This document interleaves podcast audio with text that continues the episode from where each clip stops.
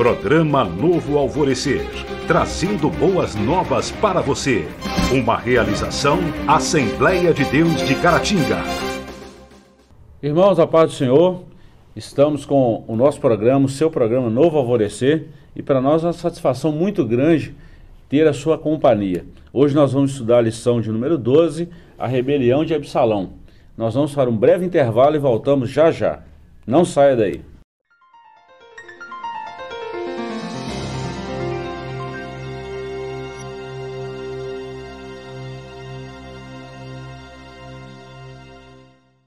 Pois bem, hoje nós vamos estudar a lição de número 12, a rebelião de Absalão. O textual dessa lição está no segundo livro de Samuel, capítulo 15, versículo 6, que diz assim: E desta maneira fazia Absalão a todo Israel que vinha ao rei para juízo. Assim furtava Absalão o coração dos homens de Israel. Verdade prática: a rebelião revela uma natureza depravada e apóstata contra Deus, visando apenas propósitos que contrariam a perfeita vontade divina. A nossa leitura bíblica em classe está também no segundo livro de Samuel, capítulo 15, versículos de 1 a 18. Mais uma vez estamos aqui, professor Joás, muito bem-vindo ao nosso programa. Amém. Vamos estudar essa lição que é uma continuidade da lição anterior, que é. fala sobre as consequências do pecado de Davi. Essa é uma das consequências trágicas desse pecado de Davi. Então nós vamos discorrer esse assunto junto com os nossos queridos é, os, nossos, os nossos queridos ouvintes, né, que sempre estão tá com a gente nesse programa. Pois bem, introdução. Nessa lição, discorreremos sobre a rebelião de Absalão. Não se tratava apenas de uma oposição ou resistência à autoridade, mas da síndrome do poder. O assassinato de seu irmão, Aminon, que foi apenas um feito vingativo, mas a oportunidade de excluir um rival que estava na linha de sucessão ao trono. Absalão era oportunista, perspicaz. Valendo-se de uma beleza física e carisma comum, procurou derrubar o próprio pai na esteira das falhas governamentais, buscando apoio nos descontentes para reinar, prometendo que julgaria a todos com equidade e rapidez. Interessante, professor, que a gente vê essa, essa saga de Absalão, né? Já começou lá com a desculpa de, de ter se condoído com, com a sua irmã e cometeu aquele assassinato e agora já vai, vai tentando tomar o trono do pai também. O que, que é a consequência de um pecado, né? É, e, e interessante o, o termo que é usado aí, né? A síndrome do poder. Né? Ele não era só rebelde, assim, de resistir à autoridade do pai, né? Uhum. Ele tinha essa fome, essa sede pelo poder desde muito jovem, né? Você vê os quatro primeiros versos aí da nossa leitura bíblica, né? está lá em 2 Samuel 15, é, você vê que ele, muito jovem ainda, né, tinha. Ah, ele suspirava, ah, quem me dera ser juiz na terra, né, uhum. e todos os homens virem a mim para resolver suas causas e tal. Né, então ele. E ele agia nesse sentido, né, é, de, de, conquistar a confiança das pessoas, né, é, muito por essa fome de poder. É, a verdade, levou essa rebeldia toda, né? A verdade, a sacracidade de, de Absalão mostrou definitivamente isso que você acabou de falar. Ele, ele não almejava simplesmente as pessoas que estavam ali. Na verdade, ele queria usurpar elas através do poder. Isso. E ele precisava do povo para chegar ao poder. Então ele foi aonde? Nas falhas do seu pai. É. Ele agiu exatamente nas lacunas é, de governo que Davi deixou.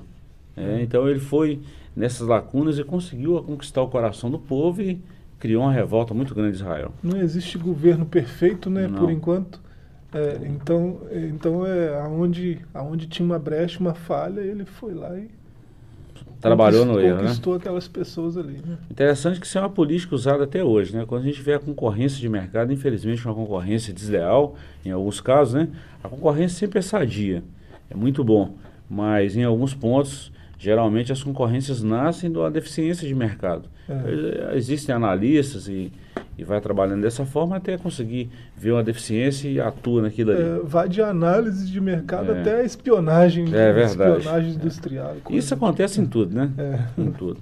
É, se tratando de, de Absalão, é, um dos filhos de, do rei Davi, e um filho que, assim, infelizmente teve uma adolescência, uma juventude conturbada. Isso causou nele uma revolta, né, ao ponto dele cometer um, alguns, alguns atro, atrocídios, na verdade, uma atrocidade é, é, no seu meio e, e trouxe um, um, prejuízo muito grande, não só a ele, mas também à família real e a toda a nação de Israel. Isso. É o que nós vamos estudar. Pois bem, nós vamos falar então quem era Absalão. Olha bem, quem era Absalão? Ponto 1 um aí, nós vamos destacar é, a descrição. O ponto 2, em quem consistia a causa da revolta de Absalão. E depois nós vamos tratar no capítulo 2 aí de alguns outros pontos. Nesses dois é a descrição. Absalão era o terceiro filho de Davi com Macá, filha de Talmai, rei de Jesus, que nascera em Hebron. Davi teve seu primeiro filho com Ionã, Aminon, o primogênito, segundo Abigail, com Abigail, Quileabe. Do hebraico, o nome de Salão significa o pai é da paz. Duas coisas o distinguem: seus longos cabelos, a sua aparência física, que era sem defeito. Então nós vemos aí é, outro, outro detalhe também, que Absalão era o filho predileto de Davi. Era um jovem bonito, né, os cabelos longos, de uma beleza incomparável, e a Bíblia descreve que não tinha defeito, de aparência física, né? É, a gente não, nem sabe por que essa predileção né, de Davi por é. Absalão, né? O, o, texto omite isso um pouco, mas talvez fosse até por isso, né? É, é tinha um destaque, né? Tinha um é. capital estético, né? Nas palavras aí do, uhum. do sociólogo Bourdieu, uhum. né? É, Pierre Bourdieu ele usava uma, um capital bem diferente do, do, uhum. do, de, do, que a gente conhece, né? Uhum. É, e ele falava disso, capital estético, né? Então, tá, as palavras aí, é, uma figura de linguagem né, sem defeito, né? Ele não tinha defeito é, quando a Bíblia usa esse tipo de linguagem, é, é, o contexto daquela época era uhum. alguém que alguém que não tinha é, é, nenhuma mancha na pele, alguém que não mancava, alguém que não tinha é, nenhum, nenhum mal assim, cegueira e coisas do uhum. tipo. Não é que era uma pessoa perfeita, sim, né? Sim. É uma figura de linguagem, né? Sim. É, é bom tinha lembrar. defeitos, mas é. não aparentes. É bom lembrar isso aí, porque senão a gente vai falar que ele é perfeito. Não existe é. homem perfeito nenhum. É, Nós estamos falando aqui de, de uma, linguagem. vamos falar assim, de, de uma estrutura física. É. Né? Uma figura de linguagem. Então Absalão era as camaradas. Tinha um, era o predileto de Davi, o filho do coração, né? E a Bíblia não, não nos dá detalhes sobre isso, mas é, tudo indica que pela criação ele não foi assim tão bem criado ao ponto que ele desejou o trono do próprio pai. É, e, e a, o fato da Bíblia citar, isso é destacado aqui, né, o fato da Bíblia citar todas essas qualidades é, só no, no âmbito físico, né, é, uhum. as, todas as qualidades que são ditas sobre, sobre Absalão são qualidades físicas. Você não vê nada de caráter moral e, e uhum. ético e espiritual ali, né? É, é, só qualidade física. O cara era o bonitão, tinha uhum. um cabelo top, né? Uhum. Tinha uma aparência top, mas Alto, você né? não vê nada da moral dele. Era, é. um, era um sujeito com uma ética né, acima da média, era um sujeito com uma moral acima da... Não fala nada de, uhum. do caráter dele, né? Deixa eu só reforçar uma coisa aqui. Na verdade, é, é lembrar, né? Quando a gente olha em, em, Lucas capítulo 15, né, que é considerado pelos estudiosos aí a, o capítulo dos achados e perdidos, primeiro a gente vê a parábola da, da dracma, Sim. depois a parábola da ovelha perdida, depois a parábola do filho pródigo. Essas três parábolas em Lucas 15. A parábola do filho pródigo, quando ele deseja a herança dele, ele está desejando a morte do pai. É. Porque só se reparte uma herança, isso é lá da lei, só se reparte uma herança quando o pai morre. Né? Então, quando ele fala assim, pai, eu quero a minha parte, ele está desejando a morte do pai. Nós podemos até falar, quase que de uma mesma forma, que a, a, o desejo de Absalão em pegar o trono do pai, ele estava desejando quase que a morte de Davi. Aí cê, é. a gente observa a, a, característica do coração de Absalão, o tanto que ele era mau. E a gente vê pelo texto que isso se desenvolveu no coração dele por 40 anos, é. no mínimo. Né? Verdade. No mínimo 40 anos ele foi desenvolvendo isso, esse desejo uhum. de, de, assumir o trono, essa fome. Talvez pelo poder. distanciamento do próprio pai, né? É. A gente não sabe, assim, é, tem características, tem pontos é, Davi foi né? muito omisso como pai, né? A gente Verdade. vai ver isso aí. Né? Verdade. Em que consistia a causa da revolta de Absalão? Aí nós vamos entrar no que nós estamos falando aqui. Podemos asseverar que Davi é o grande responsável pelo desastre que aconteceu no seio da sua família, devido às suas falhas. Sua queda enfraqueceu espiritual e moralmente sua família. Assim, primeiramente vem o estupro de Tamar por Aminon, depois a morte deste por Absalão, que teve de fugir e ficar distante do pai por três anos. O retorno de Absalão, por parte da estratégia de Joabe, não foi muito bom, pois ao retornar, Davi fica sem falar com Absalão por aproximadamente dois anos. Isso resultou em grande ódio e amargor de coração para com o pai. Então, assim, nada justifica isso aí, mas é o que a Bíblia fala: um abismo vai chamando outro abismo, um problema vai acarretando outro problema, desde que ele não seja resolvido. E foi o que aconteceu com Absalão. É, como é que pode, né? Um, um, você vê nisso tudo aí, nesse cenário todo, a própria omissão de Davi como pai, né? Aminon estupra sua irmã, né? uhum. né? Meia-irmã, né? Irmã de Absalão. E, e Davi faz o quê? Nada. nada. né? Não fala nada com, Abs com Absalão, nem com Aminon, nem, nem com ninguém. Ele deixa a situação né, do jeito uhum. que está, correr solta. Ele pensa que o tempo vai resolver é, a situação. Ele né? tinha que exercer a autoridade de pai, né, e chamar Aminon no, no, canto, né, e, e, exercer a autoridade, né. Ele não fez isso. Aí gerou uma revolta maior ainda no irmão que perdeu a irmã, né, uhum. é, que, que teve a irmã. Foi envergonhado. É, teve né? a irmã envergonhada, né. Ele vai e, e a, comete um assassinato, né, mata o próprio irmão. É, para quem tem fome de poder e já está há 40 anos mastigando isso, né? É, Aminon estava na linha de sucessão antes uhum. dele. Então veio bem a calhar, né? É, talvez é, foi, foi muito oportunista. Talvez né? a, a, a, situação com a, com a irmã foi uma, uma ponte, né? Foi uma desculpa, a, uhum. o, o álibi que ele precisava para matar o sucessor direto, né? Foi uma justificativa que ele achou, é. né? Vou eliminar esse problema logo, senão daqui a pouco, além é. de ter feito isso aí, vai assumir o trono e eu fico para trás. E, e, como foi no, com Aminon, né? Ele fez isso, matou o irmão e, e, Davi não disse nada, não fez nada, não aconteceu nada. Né? Ficou, ainda ficou dois anos sem falar com o filho. Né? Que trouxe então, mais é, Você vê omissão de Davi, omissão de Davi, omissão de Davi. É, e a coisa vai só piorando. Só. E, e, nós vamos ver durante a lição o tanto que isso foi prejudicial a Davi, à família real e até mesmo ao povo de Israel. Nós vamos para um breve intervalo e voltamos já já. Não saia daí.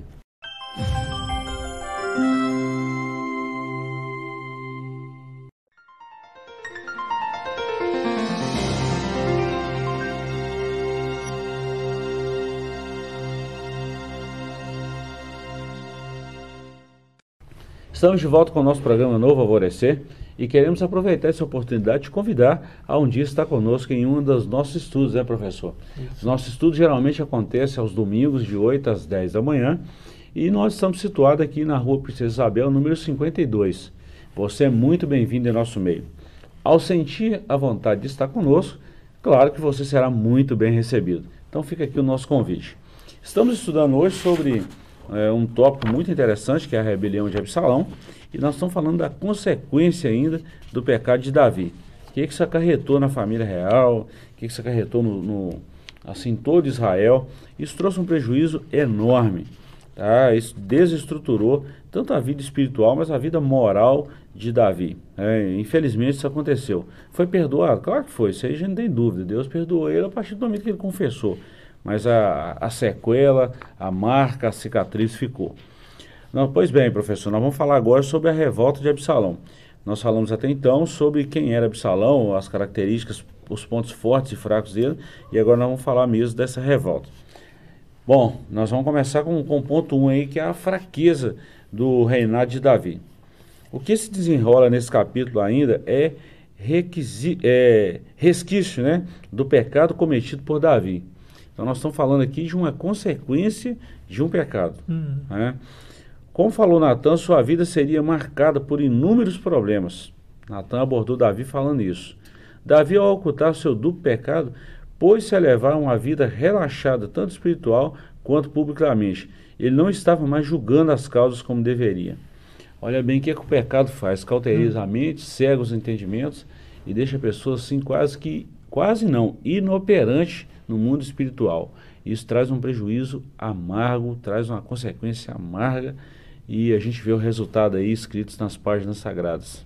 é, a gente vê que é, Davi foi repreendido, é, buscou a misericórdia, alcançou misericórdia, né? mas é, isso o, o que ele fez, né, um, um assassinato, Uhum. né, e, e não foi de um homem só, né, muitos morreram por causa daquilo, e assim, aquilo foi um- uma falha moral muito grande, né, então alguém que está em, em posição de autoridade, como estava Davi, né, é, depois de um erro daquele nível, né, depois de algo da, daquela grandeza, né, Uhum. é, fica muito complicado. Ele ainda tem a legitimidade, porque foi ungido por Deus, Uhum. né? é, é o rei da nação, mas é, olham para ele e veem aquele homem ainda lá do passado, aquele pecador, aquele que ma- Uhum. mandou matar o seu, seu general. Né? É, então é, fica um pouco complicado para ele exercer juízo sobre pessoas que o olham dessa forma. Eu vou, eu vou dar um exemplo, tanto que isso é prejudicial, os, os atos, né? É, é como dizia um general romano, Máximos, ele fala uma frase muito interessante, que o que nós fazemos aqui é cor na eternidade. Então, esses, o, o que nós fazemos aqui, os fatos que fazemos aqui, isso vai perdurar. A pessoa vai morrer, vai partir para a eternidade, mas a história permanece, os fatos permanecem. Quem não se lembra de Adolf Hitler, Mussolini, né, e tantos outros nomes aí que São passaram. né? Isso aí, o que eles fizeram, a história, o relato histórico, né? Está aí para todo, para todo mundo ver, para todo mundo. E a, a revolta é a mesma, continua do mesmo jeito. Então o que Davi fez, o que ele fez de bom, foi sufocado pelo, pelo que ele fez de ruim? Não, claro que não. Mas isso pesa. Isso tem uma balança, isso É. pesa. Davi sempre vai ser o rei Davi, o homem segundo o coração de Deus. Mas o pecado dele manchou em parte a sua trajetória, que trouxe um prejuízo muito grande sobre a sua família, sobre o Estado de Israel, sobre o povo de Israel, que foi irrevogável. Você não tem como. É um gigante que poderia ter sido bem diferente o seu reinado, né? Sem se dúvida. não fosse essa- essas manchas aí, né? Sem dúvida. Então, nós falamos aí da fraqueza, da- de uma das fraquezas aí. Agora, o, o poder né, político de Absalão.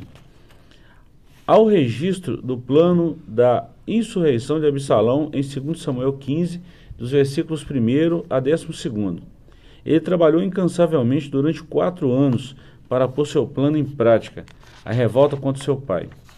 De duas maneiras, Absalão procura impressionar o povo. Primeira, se exibindo com carros, cavalos e homens que corriam diante dele. Segunda, a lisonja. Olha bem, Absalão era um político extremamente estratégico. Né? Ainda que não tinha tanta experiência quanto o pai, mas ele se, vamos dizer assim, se ajuntou com pessoas próximas ali que deu conselhos ruins para ele, que trouxe uma consequência para si também. Mas o plano dele foi um plano perspicaz, um, de uma sagacidade enorme. É, tem, tem ali um exibicionismo, né, para Uhum. impressionar o povo, né? É, era comum assim, príncipes aí com, com carruagens com 10 soldados em volta e coisas assim. Ele tinha 50, né? É, Uhum. tudo isso é para impressionar, para mostrar que ele tem é, autoridade, que ele tem Uhum. poder, né? É, depois a outra tática que ele usa é lisonja, né? É, ele encanta todo mundo com palavras que, que essas pessoas querem ouvir, né? É, a gente, nós brasileiros conhecemos isso muito bem, né? De dois em dois anos aparecem personagens assim, né? Fala tudo que o povo quer ouvir, né? Uhum. E todo mundo fica encantado, aquela coisa. Se fosse para gente voltar no tempo, Esse é né? o homem. se, se, se, se Absalão vivesse nos dias de hoje, né, é claro que nessa época ele, ele fez isso sem saber, mas ele usou um marketing pessoal muito forte. Claro. É, usou um marketing multinível aí muito, muito forte e conseguiu, conseguiu encantar as pessoas que estavam aí à, à volta dele, só volta, usando esse marketing poderoso aí, principalmente o marketing pessoal. É claro que não existisse nessa época, mas ele causou uma impressão muito positiva, principalmente aos opositores de Davi. É, ele conseguiu arrebanhar aí muitas pessoas que, que deram apoio para ele nessa conquista política. Mas foi um, foi um plano assim ferrenho, estrategicamente foi. É um marketing tanto, você vê ele na porta da cidade. Todo mundo É. passa por ali. Quem vai e quem vem passa, que- por, passa por ali. Então ele está na porta da cidade, sem ser juiz, né? mas se, se Uhum. portando como um juiz, né? se comportando como um.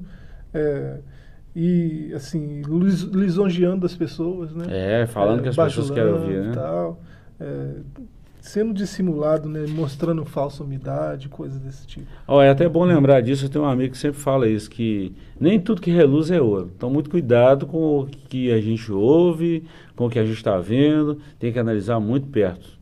Né? Tem que analisar É. muito. As palavras que são faladas, muito cuidado. Depois de tudo isso aí, acontece então que ele se proclama rei. Absalão foi para Hebron com permissão de seu pai, mas ele fez com um falso pretexto para comandar de lá seus emissários. Ele preparou esses homens e, ao sinal do som da trombeta, deveria ser proclamado de- o rei de todo Israel. Absalão reina em Hebron. Olha bem, ele, ele planejou esse momento, teve lá uma autorização de Davi, que, como diz lá os norte-americanos, né, agiu pelas costas É. e foi traído pelo próprio filho. E foi muito estratégico, né? Hebron, Hebron é, é um, um, um local muito estratégico e muito simbólico, né? De uma forma É, logística o e próprio, o próprio isso, né? Absalão nasceu lá, né? Sim. É, lá Davi reinou aí sete anos, né? É, É, Davi tinha um coração dele foi- lá. né? Então, é, é, lá é onde Davi tem é, é, os súditos mais leais, né? Os, os que mais amam Davi estão ali em Hebron. Então, é, ele mirou o lugar mais estratégico, né? Não, foi no ponto culminante. né? para se proclamar rei. Isso é tão complicado, né? Hum. Um sujeito que a autoridade que ele tem, né? A legitimidade que ele tem é dele mesmo. Eu sou o rei, eu sou Uhum. o governo, eu sou, né? Ele- o, o sujeito mesmo se autoproclamar alguma coisa é muito complicado. É, né? e o, e o grande problema aqui é que ele conseguiu pessoas para estar do lado dele e ele minou a confiança do pai sem o pai perceber. É aí que eu falo também de uma omissão que não pode. Não pode. E Davi foi omisso a isso. Olha bem, nesse meio de tempo, nesse meio de campo aí, nesse meio tempo aí, acontece então que Davi, que Sal- Absalão se proclama rei e Davi teve então que fugir. É nesse caso aí que nós falamos aí no próximo ponto, que vem a espada sobre a casa de Davi. Os servos de Davi avisam ele, ó, Absalão se tornou rei e ele está em Hebron e ele vai vir para cá. E Davi então chama os seus soldados ali e foge. Olha bem, como que a palavra do profeta começa a se cumprir aqui nesse, nesse ponto aqui em relação à espada sobre a casa dele. Porque se fica lá, ele ia morrer. É, o- os de casa são inimigos. né? Você vê aqui a figura de Itai, Uhum. né? É, o sujeito é um gatita, né? Não, Sim. não- não- teoricamente não teria compromissos assim Uhum. com Davi, né? Mas Davi vê lealdade nesse estrangeiro, né? Que ele não vê no filho. Verdade. É, é, é muito simbólico isso aí também, né?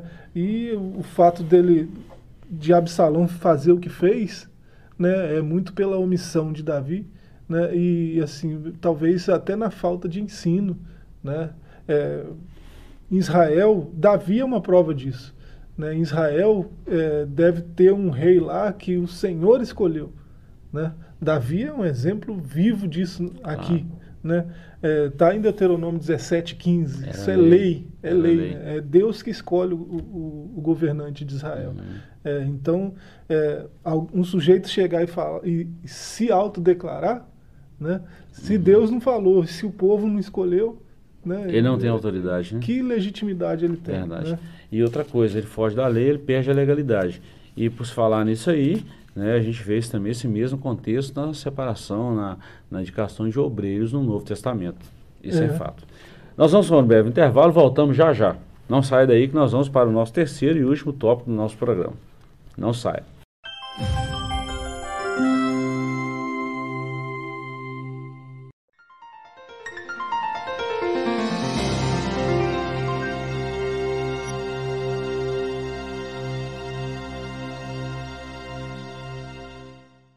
Irmãos, nós estamos falando da- de uma lição importantíssima e nós estamos falando da, da situação de Absalão, a rebelião dele contra seu pai, que foi consequência do pecado de Davi. Ainda vamos falar um bom tempo sobre isso, né?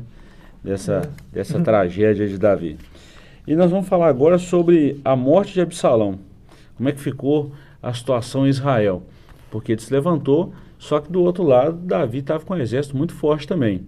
E tinha um comandante que, por sinal, era seu sobrinho, né? Joabe, era filho de Zeruia, irmã de Davi, e a gente vê isso aí que o camarada tinha uma sagacidade também fora do comum. E ele era muito oportunista, e ele estava 100% do lado de Davi. Então isso, isso trouxe sérias consequências também para Absalão, como a gente vê, vê que foi sua própria morte. Bom, coração de Davi, coração do pai. Davi teve de montar seu exército para lutar contra o próprio filho, dividindo em três companhias, uma sob a liderança de Joabe, a outra de Abisai, Abisai ou Abisai, e a última de Itai, ou Itaí. Por que, que, a gente fala isso? Porque tem pronúncias aí e há pronúncias é. diferentes, né? Então tem uns que falam de uma forma, de outros não, não altera o contexto, o conteúdo da palavra. Ele se propõe aí para o combate, mas o povo não permite. Olha bem, eu fico pensando como é que deve ter sido difícil para Davi ter que montar um exército para brigar com o próprio filho. Pensa um coração é. do pai, como é que fica numa dessa? É, parece assim, claro que, ele, que o povo percebeu assim a, uhum. a, tristeza dele em ter que fazer, que fazer isso. isso. Né? O povo percebeu a tristeza dele. E o povo é, agiu no sentido de, de não permitir que Davi fosse. Sabia que né? ele era Não permitir que ele, porque se ele tivesse né? que confrontar o filho, talvez ele, né, é, o guerreiro que ela, o guerreiro que era Davi, né, confrontar o filho, o filho talvez não tivesse chance nenhuma e ele ia carregar uma amargura aí para o resto da vida, né? Então é, tentaram evitar isso, né? Não deixando que Davi saísse da guerra. É bom lembrar isso também, que é um fato histórico aqui, né? É, entre os combates de uma nação contra outra, isso poderia acontecer até de um exército contra o outro, né? A princípio, nós, nós temos aí um exército que briga entre si mesmo. Nós, nós já vimos isso várias vezes entre os filisteus que brigavam entre si mesmo, entre os inivitas que brigavam entre si mesmo. Então, isso eram, eram ocasiões. Mas geralmente entre batalhas de um exército contra o outro, era muito comum é, se escolher um, uma liderança de um exército, uma liderança de outro, e o exército que ferisse, o líder que ferisse um ao outro, iria, o exército perdedor iria servir, para evitar a morte de muitos homens. Então morria um só em é. função do exército todo. A gente vê isso entre Davi e Golias, o próprio, né? E vê isso também entre as batalhas de posteriores aí, como entre Dario, é, Medo e Persa e o exército grego, né? Então a gente vê muito isso aí. É, é comum a gente falar sobre isso porque o, o, povo percebendo isso, e aqui tem um contexto histórico, eles evitam Davi de ter um, um embate ali pessoal com Absalão. Então ele sabia, Davi era um, um estrategista, era um, um, general de guerra, Absalão teria chance quase que zero com Davi. Então para evitar esse embate aí de pai e filho, o povo falou, não vai não, fica aí mesmo e tal. E então o exército foi resolver a situação. Mas foi uma grande decepção para Davi, né? Isso aí não tem dúvida. Sim, com certeza. É, você vê a situação toda, é, Davi parece ter sofrido durante o processo todo, né? A espada, hein? É, é e quando Joabe vai e, e, termina com a guerra, né, matando uhum. Absalão, né, você vê ele, aí sim ele vai e desaba, né? Matou um, é. matou um primo, né? Olha a situação da família, gente. Duas situações aqui. Primeiro, a espada sobre a casa e uma tragédia aí da Davi perdeu o filho e Joab matou o primo. É. é uma situação muito complicada, tá? Muito tensa de se viver. Muito tensa. E o preço dessa rebelião? Né? A batalha de Absalão pelo trono, ou seja, sua rebeldia em troca do poder, custar-lhe a vida. Os homens de Davi entraram em combate. A vitória facilitou a vitória de Davi, pelo fato de a floresta no qual os homens de Absalão embrenharam-se ser traiçoeira. Olha o que é a experiência de guerra. Os homens de Davi conhecem, conheciam aquilo ali, igual a gente fala aqui, né? A palma da mão. E os de Absalão, nem tanto. A floresta era traiçoeira. Muitos. E interessante que muitas batalhas é, no passado eram travadas exatamente sim em, em, em situações confortáveis para um e desconfortáveis para o outro, né? Você vê tão traiçoeiro que o próprio Absalão ficou preso Agarrado. pelos cabelos, né? preso pelos cabelos numa árvore, né? Foi, ele foi vencido pela natureza. Né? E, e, o exército da mesma forma. É, de certa forma, isso aí também é, é, é, muito forte. A gente vê o preço da rebeldia, né? Uhum. É, o preço da rebelião de Absalão, né? Foi a própria morte. E assim, tudo que envolve esse, isso aí, é, você, você percebe é, como que um sujeito vai ficar agarrado pelos cabelos numa árvore, né? É, parece muita coincidência, né? Parece Uhum. é, um negócio muito assim. Surreal, né? É, mas é, você vê, a gente já falou disso em outras lições aqui desse trimestre, né? Números 14, 9, está escrito literalmente: não sejais rebelde contra os vossos pais, né? nem contra o Senhor.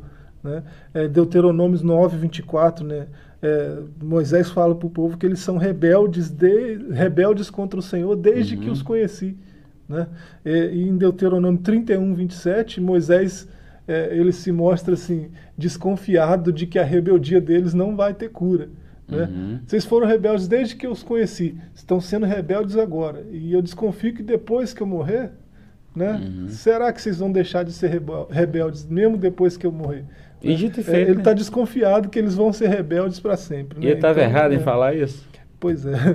É, e você vê, a- pela lei, né, é, o rebelde, o filho rebelde, deveria ser apedrejado. Né? Sim. É, Deuteronômio 21, 18, 21, 23, segundo Uhum. Samuel 17, do 2 ao 4. Né? Pela lei, é, é, a recompensa, né, o preço da rebelião de Absalão era para ser Era aquele morte. Uhum. mesmo. Né? Era para ser aquilo mesmo. E agora a gente vê a consequência de uma rebelião. A Bíblia considera a rebelião como pecado de, De morte, né? de feitiçaria É, também, né? Porque a gente, a gente observa isso que Em comparação. é uma coisa satânica, diabólica a rebelião. A rebelião nas- nasce, nasce geralmente com, a, com orgulho, com a soberba, com a presunção e, e, e as pessoas que são, são levadas por essa rebelião, eles não têm limite, não tem limite para eles. Eles conquistam, quer conquistar, só precisa de matar, de subir no poder, ao poder, de ultrapassar limites. Para eles é a mesma coisa. Eles vão conquistar o poder, custe o que custar. E foi o que aconteceu, infelizmente, com o jovem Absalão. Há pessoas nesse caminho aí da rebelião, né, que até conhecem a palavra de Deus, mas Sim. parece que não para para pensar nisso aí, né? A Se rebelião, a ela, né? é, você vê, comparar com o pecado de feitiçaria, né? Uhum. É, que é quem lida direto com a força das trevas. né? Demônios, É, né? então, é, e essa comparação já de- deveria assustar o rebelde. Sim. Né? E você vê, é, a Bíblia fala dos pecados para a morte. Né? Alguém acha que é só blasfêmia contra o Espírito Santo, e tal, Uhum. né? mas rebelião é um pecado para a morte. Sim. Né? Então, é, se, se o rebelde parasse para pensar nessa- nessas coisas, ele se converteria Mudaria- do mudaria seu o caminho. caminho. Né? Mudaria. E- porque ele sabe qual vai ser o fim dele. Né? Verdade. Professor, nós estamos chegando ao final do nosso programa e nós queremos aproveitar o ensejo e desejar a todos os nossos ouvintes um feliz ano novo, um feliz Natal, um- boas festas aí, e de uma forma especial, tá? Que esse ano seja um ano, é, o 2020 que está aproximando, é um ano repleto de realizações e a nossa igreja, a Igreja Assembleia de Deus, que também é a sua igreja, deseja a você boas festas e desejamos a você que a bênção, que a paz do nosso Senhor esteja continuamente sobre você e toda a sua casa. Até o próximo programa. Deus te abençoe e obrigado pela companhia.